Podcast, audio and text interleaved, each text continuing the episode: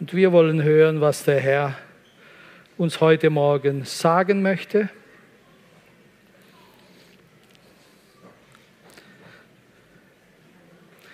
Wir wollen aus dem Matthäusevangelium ein sehr bekanntes Wort lesen. Äh, lasst uns zur Wortlesung vielleicht auch aufstehen und beten und dann dürft ihr wieder Platz nehmen. Denn es ist wie mit einem Menschen, Matthäus 25 von 14 bis Vers 30. Denn es ist wie mit einem Menschen, der außer Landes ging. Er rief seine Knechte und vertraute ihnen sein Vermögen an. Dem einen gab er fünf Zentner Silber, dem anderen zwei, dem dritten einen, jedem nach seiner Tüchtigkeit und zog fort.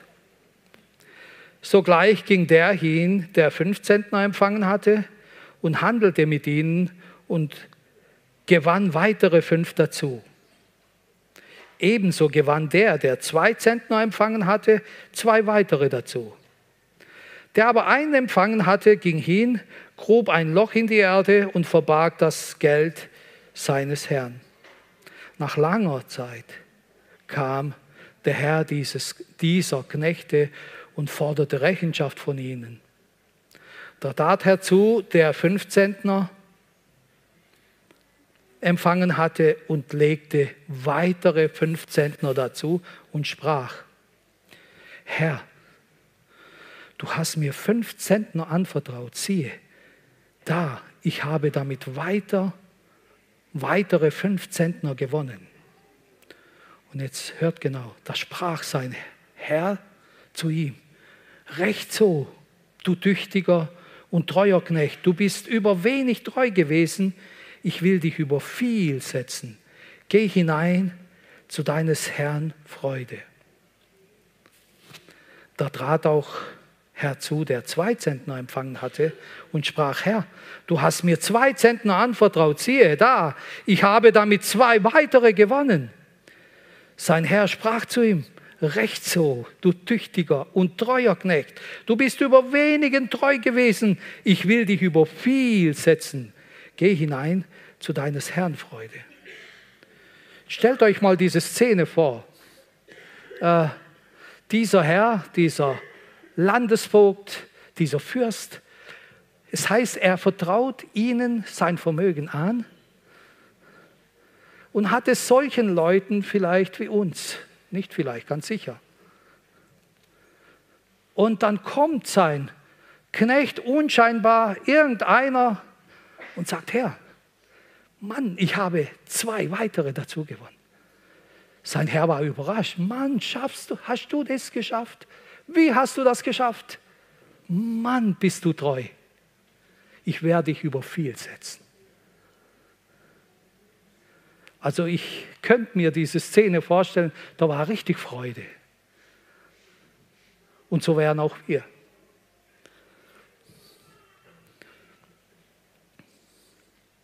Da trat auch herzu, der einen Zentner empfangen hatte und sprach, Herr, ich wusste, dass du ein harter Mann bist. Du erntest, wo du nicht gesät hast und sammelst ein, wo du nicht ausgestreut hast. Und ich fürchtete mich, ging hin, verbarg dein Zentner in die Erde, siehe, da hast du das deine. Stellt euch mal das Gesicht vor. Sein Herr beantwortete und sprach zu ihm, du böser und fauler Knecht. Bei den anderen zwei war, war der Herr nicht hart und nicht äh, streng und nicht, sondern sie hatten so eine richtig harmonische Stimmung. Der hat sie doch so geliebt gehabt. Und jetzt kommt da ein Herr gelaufen und sagt, ich wusste, du bist. Ich. Wir kommen noch öfters darauf zurück. Sein Herr antwortete und sprach zu ihm, Du böser und fauler Knecht, wusstest du, dass ich ernte, wo ich nicht gesät habe und einsammle, wo ich nicht ausgestreut habe? Dann hättest du mein Geld zu den Wechslern bringen sollen und wenn ich gekommen wäre, hätte ich das meine wieder bekommen mit Zinsen. Darum nehmt ihn, den Zentner ab und gebt ihm dem, der zehn Zentner hat. Fangt mal an zum Nachdenken. Dem, der zehn Zentner hat, den wurde es gar nicht abgenommen. Gebt es ihm dem, der hat schon behalten. Nicht nur fünf, sondern zehn. Denn wer da hat, dem wird gegeben werden und er wird die Fülle haben. Wer aber nicht hat, dem wird auch, was er hat, genommen werden. Und den unnütze Knecht werft in die Finsternis hinaus. Da wird sein Heulen und Zähne klappern. Herr, dein Wort ist lebendig. Wir haben dieses Wort schon oft gehört. Aber weil dein Wort wie Brot jeden Tag uns Leben gibt und erfrischt, weil dein Wort uns unser Fußes Leuchte ist und uns den Weg weist, weil dein Wort unser Durst stillt, so weiß ich, dass dein Wort auch jetzt, Herr, jedem Einzelnen neues Leben hineinflößt und neue Erkenntnis. Herr, hilf auch mir, dein Wort so weiterzugeben, wie es du möchtest. Befähige mich dazu nach deinem Willen. Herr, und segne meine Geschwister beim Zuhören, dass niemand was Verkehrtes versteht, sondern deinen heiligen Willen. Herr, gib du dein Segen und belebe es mit deinem Geist und lass, Herr, oh Zeichen folgen deinen Worten nach deinem Willen. Und wir preisen dich dafür. Amen. Amen. Dürft Platz nehmen.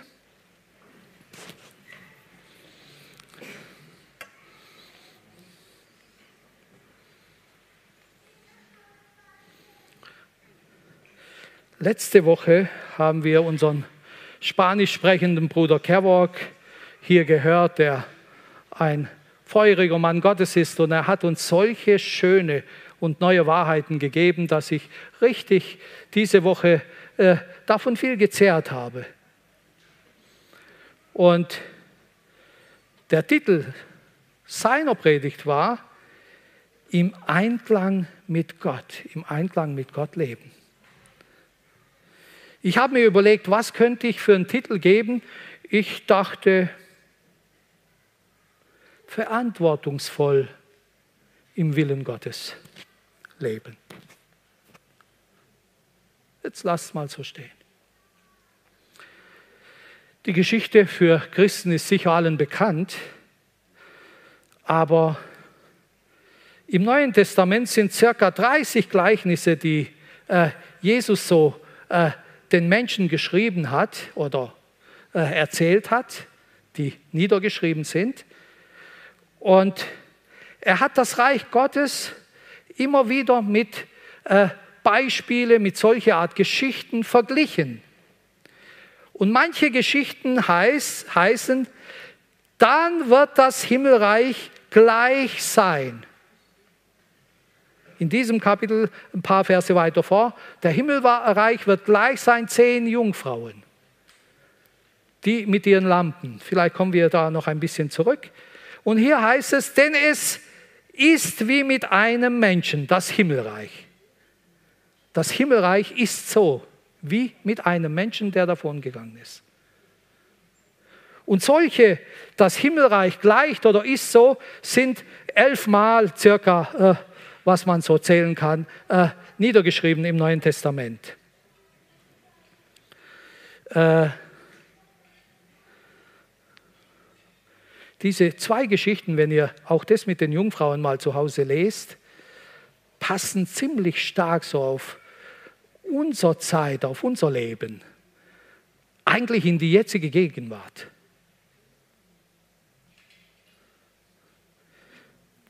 Dies Gleichnis ist sehr vielsagend. Aber ich versuche eigentlich nur das herauszuheben, was die Bibel so uns hervorhebt, was uns die Bibel so hier sagen möchte. Eins ist klar, dass die Gaben Gott austeilt. Gott verteilt die Gaben so, wie er will und wie viel er geben möchte. Dem einen hat er fünf gegeben, weil er so entschieden hat. Und dem anderen hat er zwei gegeben und dem dritten nur ein. Es gibt ja seit fast 2000 Jahren äh, diese Polemik, dass äh, äh, die Auserwählung und Gott äh, äh, hat besondere auserwählt und die Vorherbestimmung und die Prädestination, das ist so seit zwei Jahre, 2000 Jahren schon immer wieder so Diskussion. Aber auf das gehen wir jetzt nicht ein. Die Sache ist nur, dass der Herr Jesus will, dass alle Menschen gerettet werden. Er starb am Kreuz für jeden Einzelnen, egal wer er ist, egal wer unterwegs ist. Und er möchte, dass alle gerettet werden. Amen. Und lasst uns hier im Text äh, weiterschauen.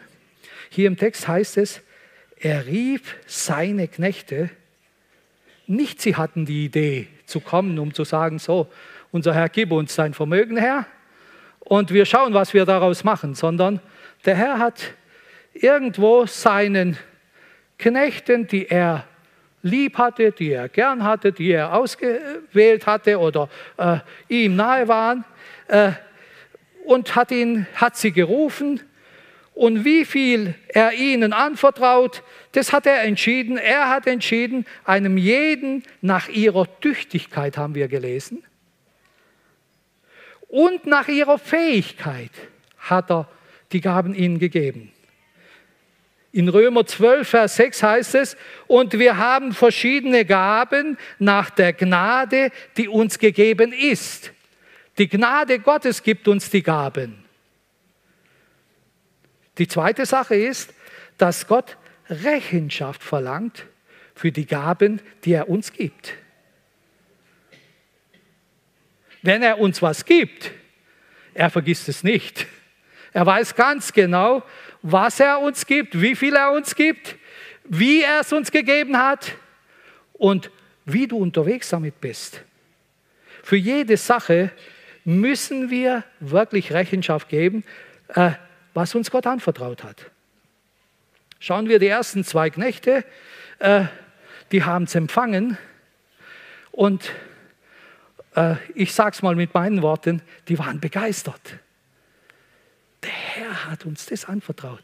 Also, der hat uns gesagt, wir sind ja seine Knechte, wir gehen ran und wir arbeiten daran. Und da heißt es,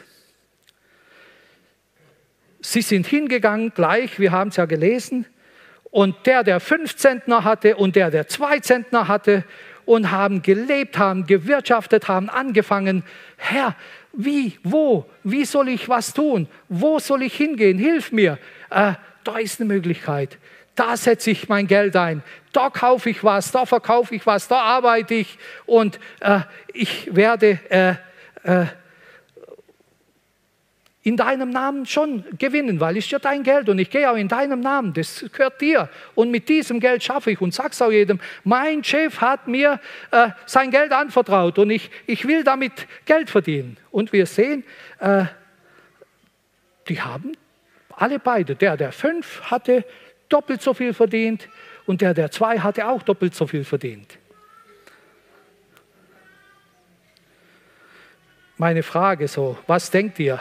Als dieser Fürst die Gaben so verteilt hatte, dem einen fünf, dem anderen zwei und dem einen ein, hat er gewürfelt, so, okay, jetzt kriegt er fünf. Und äh, im Schiedsrichterverfahren, wir pfeifen, also du kriegst zwei und du bist schwer und dick, du kriegst ein. Oder dünn und schwach, darum nur ein. Wir lesen, er gab jedem nach ihrer Tüchtigkeit und Fähigkeit.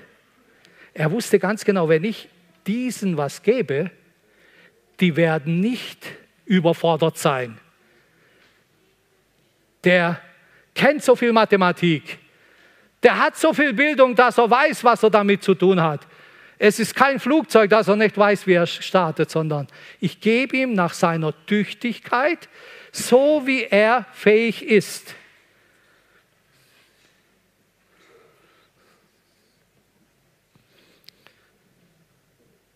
Er kannte diese Knechte ganz genau. Stellt euch vor, äh, wenn er sie auswählt, er hatte sie vielleicht schon 20 Jahre gekannt. Er wusste ganz genau, wie der tickt, ob der einer guten Morgen sagt am Morgen oder ob einer murrig ist oder nicht. Er wusste ganz genau, wie sie so drauf sind. Er wusste auch, der eine schafft nur, wenn der Chef guckt, der andere schafft auch, wenn er nicht guckt äh, und so weiter. Je nach Tüchtigkeit oder Fähigkeit, so lesen wir es. Äh, er wusste auch, wie sie ticken, er wusste auch, wie stark sie sind. Also darum hat er drei verschiedene Kategorien oder drei verschiedene Menschen ausgewählt. Es ist kein direkter Vergleich. Die Titanic hatte auch drei verschiedene Abteilungen. Als sie in den See stach von Europa nach Amerika, es heißt, in einem Abteil waren die Superreichen, die mit dem Hut und mit dem Stock. Und in der zweiten Abteil waren die Mittelklasse, die, die äh, ihr Ticket gut zahlen konnten und auch ein Essen kaufen konnten. Und äh, in der dritten Abtei waren dann die ganz Armen, die nicht mal ein Essen sich konnten dort leisten und haben, äh, so habe ich mal äh, einen Film gesehen oder auch mal was gelesen. Aber als sie unterging, da hat es keine drei Klassen mehr gegeben. Es waren nur Tote und Überlebende. Da waren es nur noch zwei. So wie in unserer Geschichte. Es waren Tüchtige und Faule oder ein Fauler. Überlebende, also der faule Knecht ist tatsächlich mit einem Toten fast zu vergleichen in dieser Sache. Ich sage euch ganz genau, der faule Knecht ist sehr negativ äh, unterwegs. Wir sehen, die ersten zwei gingen sofort hin, handelten, überlegten, schauten, wie können wir eine Produktion oder irgendwas tun, diesem unserem, unserem König, diesem unseren Herrn, wenn der so viel Vertrauen in mir gesetzt hat, dem will ich doch alles geben. Ich bin doch sein Knecht. Äh, Herr, hilf mir, ich will alles tun, dass ich dem gewinnbringend äh, was bringe. Und alle beide. Und der, der zwei hatte, hat nicht gesagt, hey, warum kriegt der fünf und nicht nur zwei? Dem ist es nicht mal eingefallen. Der ist hin und hat gewirkt mit dem, was er, sein Herr ihm anvertraut hat. Aber der mit einem Zentner, äh, das dicht ich jetzt von mir so, oder ich denke, der war sauer. Hey, der war eingeschnappt. Dem mache ich gar nichts. Wisst ihr was? Sein Dreck in den Dreck. Wieso kriegen die fünf und nicht nur eins? Wieso der zwei und nicht nur eins? Ich bin doch viel länger dabei. Ich hätte sollen die zehn kriegen oder die fünf kriegen oder die zwei. Ich bin schon 20 Jahre in dieser Firma und ich soll auf den hören, habe ich schon alles mitgekriegt. Einer hat zu mir gesagt, dem ich als Meister was weitergeben wollte, ich habe schon das gemacht, da warst du nicht mal auf der Welt. und er hatte ja recht. Und ich als Christ habe mich diesmal sehr gut benommen und habe gesagt, jawohl, hast recht, schauen wir mal. So, aber der hat uns dann zu Freunde gemacht. Aber dieser war so sauer, so, äh, ich sag so, eingeschnappt, dass er nur eins gekriegt hat. Drum hat er einfach nichts gemacht. Kennt ihr solche Geschichten? Neid? Gibt sowas? Ich glaube ja, das kennen alle. Warum bin ich kleiner gestellt oder weniger gestellt? Warum bin ich äh, nur 1,65 und der 1,79 groß?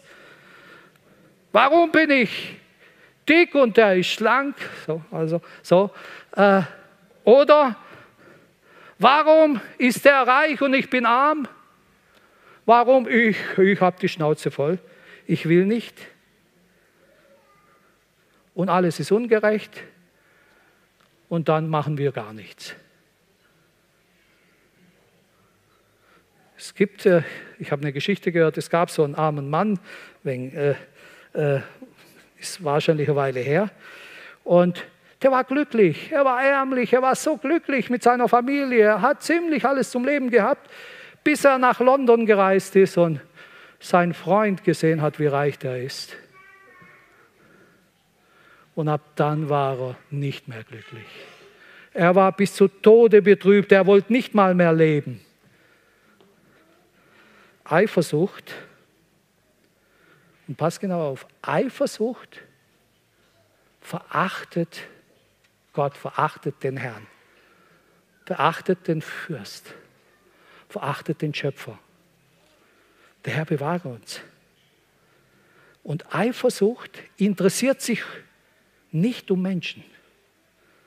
Der interessiert sich nur um sich. Schaut die Reaktion von diesem Knecht. Er geht hin und begräbt alles. Ich mache gar nichts mehr. Er arbeitet nichts. Solche Menschen leben für sich, sind zwar Knechte, sind Christen, sie sind auch religiös, haben den Schein, dass sie alles gut machen, sie gehen auch regelmäßig in die Kirche, aber sie sind ihrem Gott gegenüber untreu. Und wie hat der Herr gesagt? Böse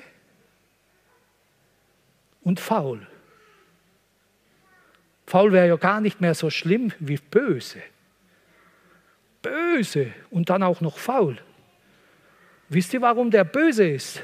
Ein Fauler, der nicht arbeitet und trotzdem überlebt, der muss doch tricksen, er ist doch böse. Er legt doch irgendwo Leute rein. Oder er äh, schummelt oder klaut oder irgendwie. Böse und faul. Er hätte sollen hingehen und wirklich mit einem Talent wirtschaften, dienen. Er hatte nicht viel Verantwortung gehabt. Wisst ihr, er könnte so schön leben. Sein Herr hat gesagt, du hättest müssen nur bis zur Volksbank gehen oder äh, Deislinger Volksbank oder wo auch immer äh, und sagen, hier habe ich äh, mein Geld, wart's auf, hebt's auf. Ich weiß nicht, wenn mein Herr kommt, aber in zehn Jahren gibt es auch noch mal was.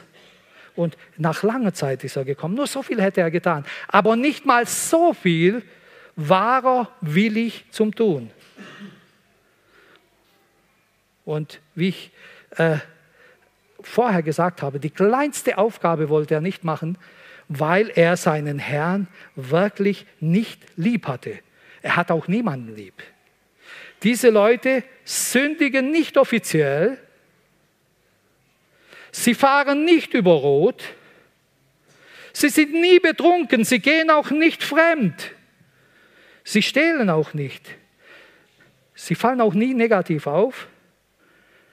Nicht mal lügen sie nicht. Also sie lügen nicht mal. Sie sind anständig.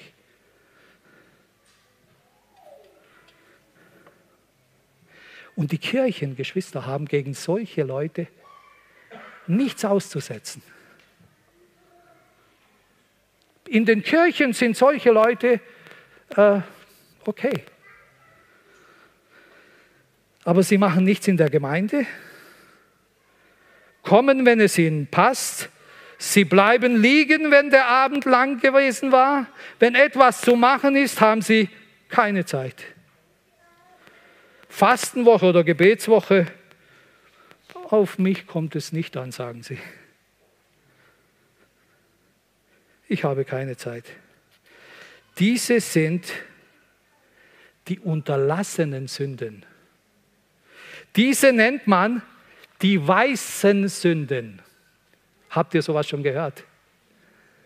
Die schönen, die weißen, nicht die blutroten, die weißen Sünden.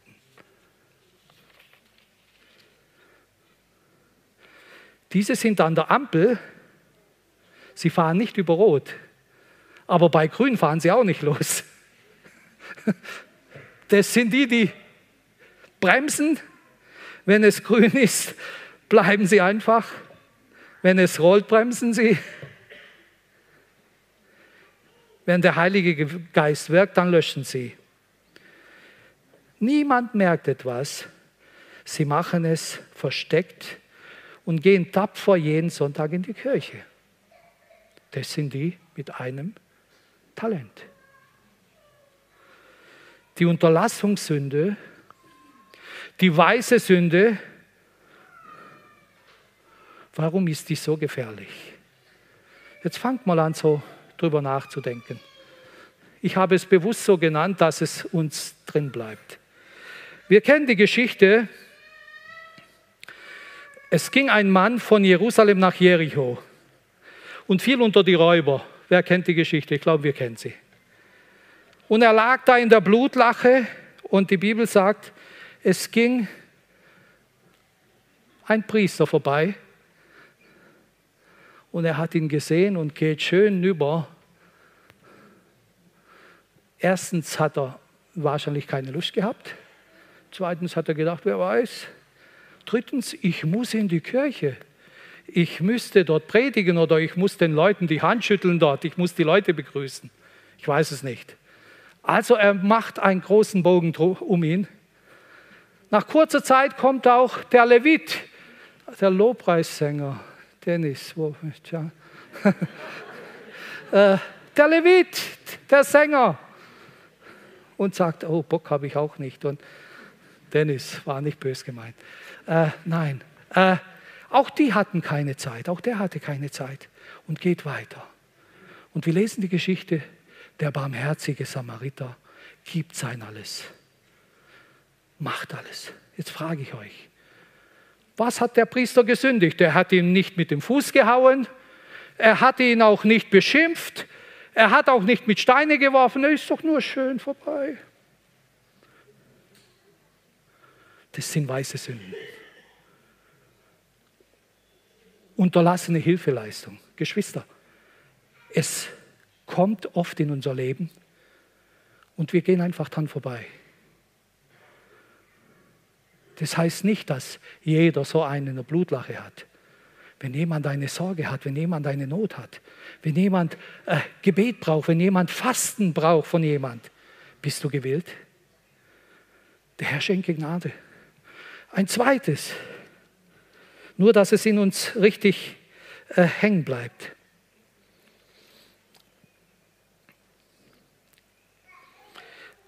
In der Notaufnahme sind vielerlei Menschen, wir wissen es. Ich mache es extra so. Manche gehen hin mit dem Ellenbogen, weil sie ausgerutscht sind.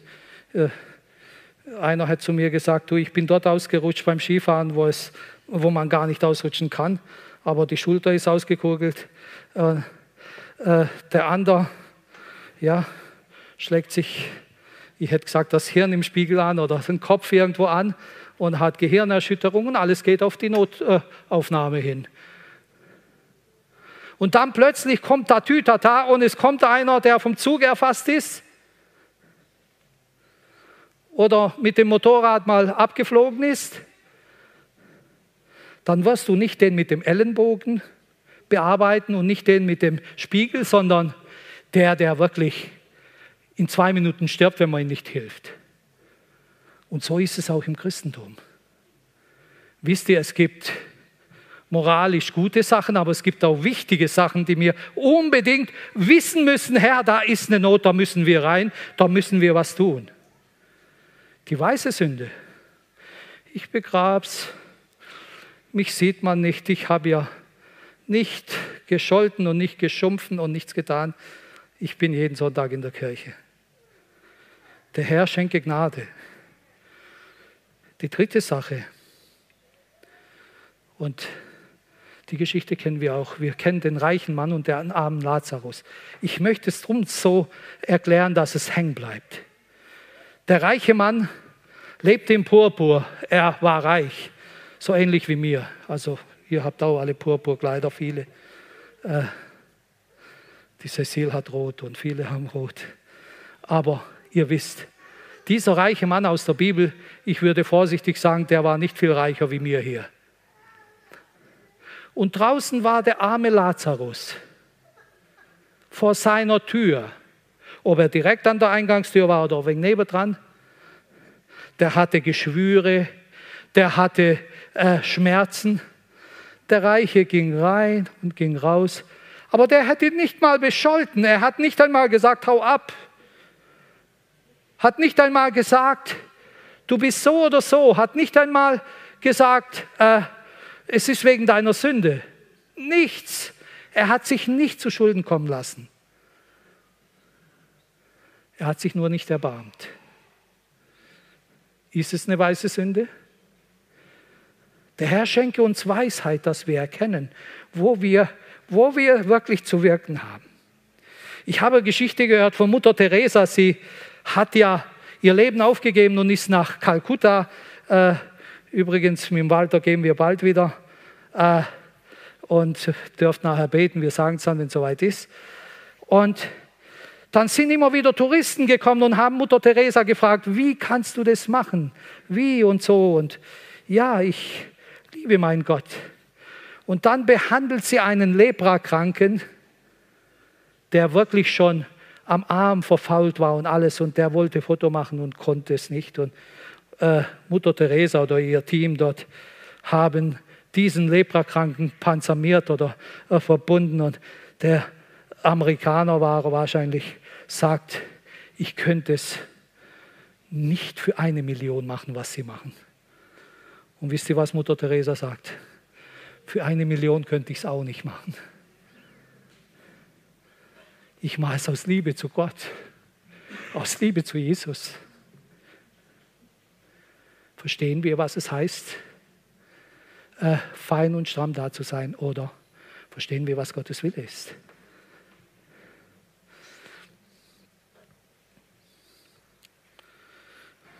Wisst ihr, wenn so kleine Kinder hier rumlaufen und einer hinfällt so richtig und heult, äh, wahrscheinlich geht mein Blutdruck gar nicht hoch, aber der Blutdruck der Mutter, die ist auf 200 und sie rennt und sie schnappt ihr Kind, weil sie es liebt, weil sie ihr Kind liebt. Wisst ihr, das ist der Unterschied. Die Liebe zu Christus die Liebe zu den Menschen. Der Herr schenke uns wirklich Gnade, dass wir ergreifen und begreifen. Lieben wir die Menschen? Lieben wir Gott, den Herrn Jesus? Lieben wir seine Gemeinde? Für das Reich Gottes haben wir keine Zeit. Manche sagen, ich muss viel arbeiten. Kann ja stimmen. Alle müssen die Ärmel hochkrempeln. Alle kriegen mal zerrissene Hemden und müssen ein Hemd kaufen. Alle müssen gucken, dass sie Sprit in ihrem Tank haben.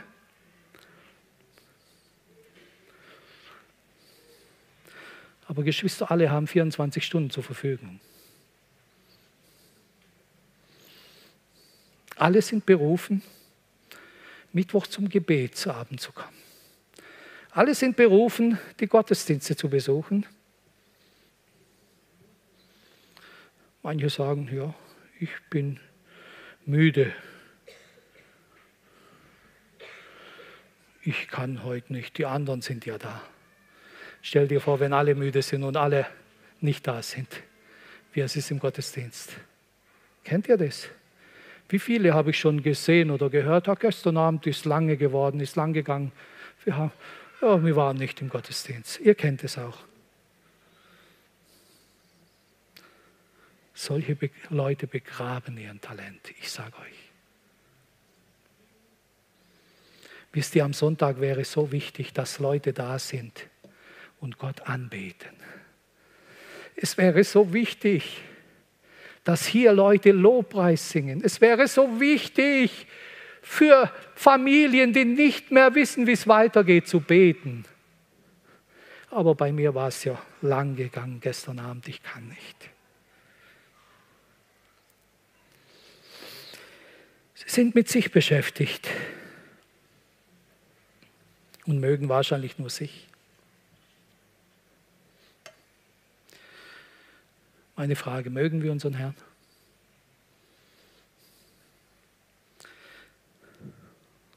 Oder gehen wir so nach Gefühle? Jetzt fühle ich nicht unbedingt so danach. Ich fühle nicht so, dass ich jetzt in die Kirche gehen müsste. Ich fühle auch nicht so, dass ich beten sollte. Ah, jetzt so, wisst ihr. Oder ist es so wie in der Ehe? Ja, nach zwei Jahren fühle ich ja, nichts mehr, es prickelt nicht mehr. Ach, ich schaue nach einer anderen. Geschwister,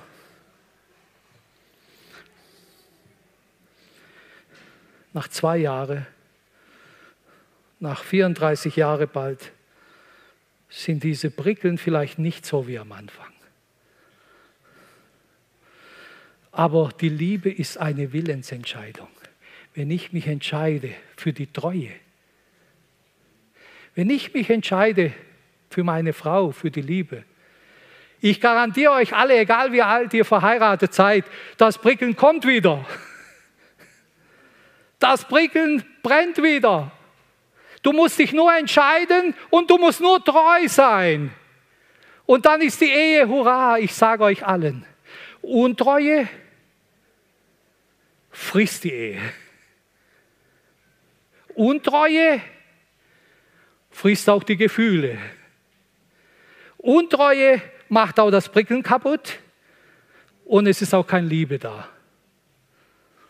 Ich habe es jetzt hart gesagt, aber es ist so. Wer treu ist dem Herrn, wer treu ist seiner Frau, wer treu die Prinzipien Gottes hält, der kann prickeln und Freude und Liebe und Ehe und volles Genügen genießen, wie es Gott verheißen hat. Halleluja. Wollen wir es? Wisst ihr, der Herr Jesus sieht alles. In der Bibel heißt, Jesus stand irgendwo und beobachtet das Opferkasten. Das war nicht öffentlich, er hat es ja nur seinen Jünger gesagt. Er sieht, dass eine Witwe hingeht, versteckt hat sie es ja gemacht, und tut zwei Schärflein, von mir aus, was weiß ich, zwei Euro oder zwei Zehnerle oder was es war. Und der Jesus sieht. Der Herr Jesus sieht auch, wenn du fünf Euro reintust oder 50. Und er sagt seinen Jüngern, du, die hat am meisten reingetan. Der Herr Jesus hört auch, was du hier betest. Der Herr Jesus hört zu. Er ist nicht hingegangen zu dem Pharisäer und hat gesagt, hey, wie betest du? Er hat nur zugehört. Danke, Herr, dass ich bin, wie ich bin. Danke, dass ich nicht bin, so betet er. Ich weiß nicht, was du betest. Aber der Herr hört's. Der Herr weiß ganz genau, was du am Sonntagmorgen oder zu Hause von dir gibst. Der Herr weiß ganz genau, wenn du liegen geblieben bist, ob es rechtens ist oder nicht. Hallo. Der Herr weiß ganz genau, ob du faul bist. Zudem hat der Herr gesagt, böser Knecht. Böser Knecht. Der Herr bewahre uns davon.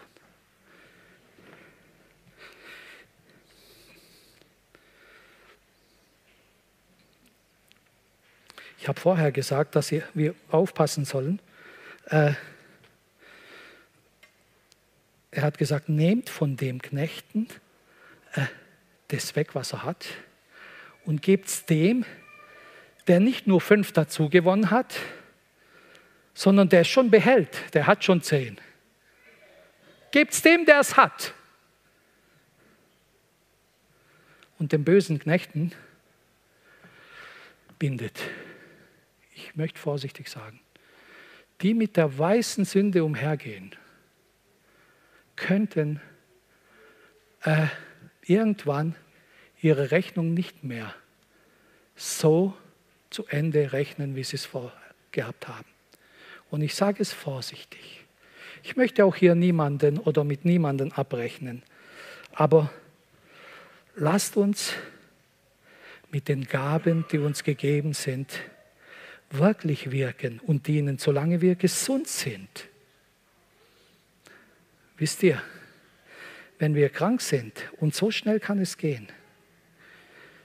Wenn wir jung sind, da denken wir, hurra, ja, irgendwann. Wisst ihr, wie schnell alt von jung entfernt sind? Ich hätte beinahe gesagt, ein Haar. Ich begleite manchmal Menschen, die vor dem Tod sind. Und ich kann jedem hier sagen, nur das, was im Herrn für den Herrn getan wurde, bleibt in solchen Momenten überhaupt sichtbar. Alles andere, ob es Millionen sind oder zig Millionen sind, hat in dem Moment null keinen Wert. Nichts. Nur das, was wir oder was derjenige für den Herrn getan hat. Ich habe Menschen erlebt, die gesagt haben, ich kann es kaum abwarten. Und ich habe Menschen erlebt, die Angst haben, nicht wissen, was passiert, nicht wissen, wo es hingeht. Geschwister, ein Talent, einen hat jeder. Einen hat jeder. Es gab und es gibt auch Menschen, die mit einem Talent so tapfer unterwegs sind. Denen ist so viel anvertraut, sie sind treu, sie stehen dort und machen es. Nur es gibt viele mit dem einen Talent und wollen Menschen hinters Licht führen, wollen Gott hinters Licht führen und wissen nicht, wie ernst die Nachfolge Jesu ist. Jesus hat es gesagt. Ich hätte euch so schön von Abraham reden können heute Morgen, so schön von der Herrlichkeit des Himmels reden können. Aber wir stehen jetzt am Anfang des Jahres. Es sind noch 350 Tage dieses Jahr. Wollen wir am Anfang des Jahres sagen, Herr, wir wollen doch treu sein. Wir wollen mit dem Talent, das du uns gegeben hast, wenn es fünf sind, mit diesem treu unterwegs sein. Du hast mir die fünf gegeben, du wirst mir auch Kraft geben und Weisheit geben, durchzukommen. Du hast mir zwei gegeben, auch das wirst du, Herr Jesus, äh, durch deine Hilfe wirklich mir äh, Gnade schenken und durchhelfen. Mit dem einen möchte ich dir auch dienen. Aber weh denen, die neidisch sind, Weh denen, die im Verstecktem sind. Wisst ihr, wir haben gehört, die haben ihren Herrn beschuldigt. Wenn sie eifersüchtig sind, wenn sie Neid haben, gehen sie hin und beschuldigen Leute immer. Und dann beschuldigen Gott, dass Gott so ungerecht sei. Ich weiß, du bist ein böser Mensch. Nur an sowas zu denken. Warum hat Gott mich nicht erhört, als ich krank war? Warum habe ich nicht das und jenes, mein Wunsch erfüllt bekommen? Wenn ich das nicht kriege, ich gehe gar nicht mehr in die Kirche. Gott hört mich nicht. Einer hat mal erzählt und das hat mich ziemlich, ich glaube, Gott ist mit dieser Sache überfordert, hat einer erzählt. Ich glaube nämlich nicht. Ich glaube, dass er verwirrt ist. Ich glaube, der weiß nicht, was er spricht. Ich glaube, dass er eifersüchtig ist. Und ich glaube, dass er neidisch ist und ich glaube, dass er ein böser und ein fauler Knecht ist in dem Moment. Wisst ihr, wenn Menschen in Sünde leben, wenn Menschen Gott nicht dienen, beschuldigen sie andauernd irgendjemand. Und zum Schluss Gott noch. Bewahre uns der Herr davon. Gemeinde, ich möchte uns aber ermutigen. Petrus sagt in 1. Petrus 4, Vers 10, dient einander mit der Gabe, die ihr empfangen habt, als die guten Haushalter der mancherlei Gnade Gottes. Geschwister, der Herr hat uns kein schweren Joch auferlegt. Der hat uns nicht Gewichte auferlegt. Mein Joch ist sanft und meine Last ist leicht. Wir können im Dienst des Herrn so viel Freude haben, dass die ganze Welt es nicht haben kann und sie neidisch werden können. Ob es fünf Talente sind, ob es zwei sind, auch bei einem. Der Herr will uns ermutigen. Lasst uns dieses Jahr nicht einfach vor uns hinleben. Ich wollte auch nicht denen sagen, die hier immer treu sind, wie gut ihr seid, und die, die nicht immer da sind, wie schlecht ihr seid. Nein, wir sind alle eine Familie. Wir wollen alle dem Herrn gefallen. Wir wollen alle Gott Ehre geben. Wir wollen unseren äh, schlechten Richtungen ändern und bei der Ampel Gas geben und nicht stehen bleiben und bei Grün nicht bremsen, sondern gehen und nicht sündigen, sondern den Herrn loben, solange wir da sind. Weil eines Tages werden wir an dem Punkt sein, wie ich vorher gesagt habe, wo nichts mehr übrig bleibt, nur sagen, Herr, ich habe dir gedient, ich habe den Kampf gekämpft, ich habe Glauben gehalten und ab jetzt ist mir die Krone des Lebens bereit. Das möchte der Herr uns allen geben. Und ich glaube, das wollen wir. Lasst uns aufstehen. Ich bitte die Lobpreissänger nach vorne. Lasst uns so dem Herrn alles sagen, was uns auf dem Herzen ist und ihn bitten, dass er uns fähig macht, treue, echte äh, Diener sein und die Talente wirklich zur Ehre Gottes so verwalten und so damit arbeiten, dass wir ihm jeden Tag äh, Freude machen. Herr Jesus, ich danke dir, dass du deine Gemeinde liebst, dass du deine Gemeinde ermutigst, dass du, Herr, die Familien aufrichtest, dass du uns in dieser Zeit, in der wir leben, Herr, bewahrst, Herr. Du hast gesagt, du bist bei uns alle Tage und du gehst mit uns. Herr, ich bete für jeden Einzelnen heute Morgen in der Gemeinde. Ich bete für jeden Christen, dass du uns hilfst, Herr, jeden Tag in deinem Willen zu sein. Auch wenn du spät kommst, auch wenn du nur irgendwann kommst, Herr, wollen wir mit den Talenten, Herr, mit deiner Sache, Herr, oh, von ganzem Herzen, Herr, unterwegs sein und dir Ehre bereiten. Herr, ich danke dir, dass du uns Freude gibst. Ich danke dir, dass du in jeder Familie, Herr, dein Feuer anzündest, dass du in jeder Beziehung, Herr, die, äh, das Feuer der Liebe, Herr, zu dir, auch zueinander anzündest, dass du uns, Herr Jesus, als Christen, oh, in der ersten Liebe zurückführst, dass wir die Menschen, Herr, lieben können. Herr, dass wir nicht, Herr, wenn uns jemand beleidigt, dass wir zurückbeleidigen oder wenn irgendjemand uns was Böses tut, dass wir mit demselben Maß messen, sondern wir wollen lieber segnen. Herr, ich danke dir, dass du Gnade schenkst. Herr, segne jung und alt. Lass die ganze Gemeinde wachsen und dieses Jahr, Herr, angetan mit den Waffen der, des Geistes, Herr, dass wir in deiner Gerechtigkeit wandeln, Herr. Danke, Herr Jesus, dass du uns Herr, stark machst, oh, in dir und in der Macht deiner Stärke. Ich bete dich an. Danke, Herr Jesus, dass dein Wort in unser Leben, Herr, Dinge ausrichtet und verändert und Frucht hervorbringt. Darum bitte ich aufrichtig.